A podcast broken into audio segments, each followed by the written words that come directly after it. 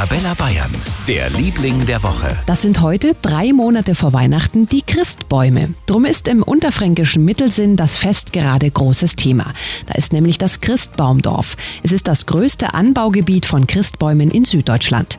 Der Betreiber Uwe Klug möchte jetzt, wo Weihnachten näher rückt, seinen Christbaumanbau umkrempeln. Es wird praktisch eine grüne, wie eine grüne Wiese mit verschiedenen Kräutern eben, Kleearten und so weiter eingesät. Wir machen das auch aus Überzeugung dafür, dass wir unseren Beitrag dazu geben, einfach dem Klimaschutz gerechter zu werden. Die verschiedenen Kräuterarten versorgen die Christbäume mit Nährstoffen. Außerdem wird dadurch CO2 im Boden gespeichert. Für ein klimafreundliches Weihnachten. Für ganz Bayern, der Liebling der Woche auf Arabella Bayern.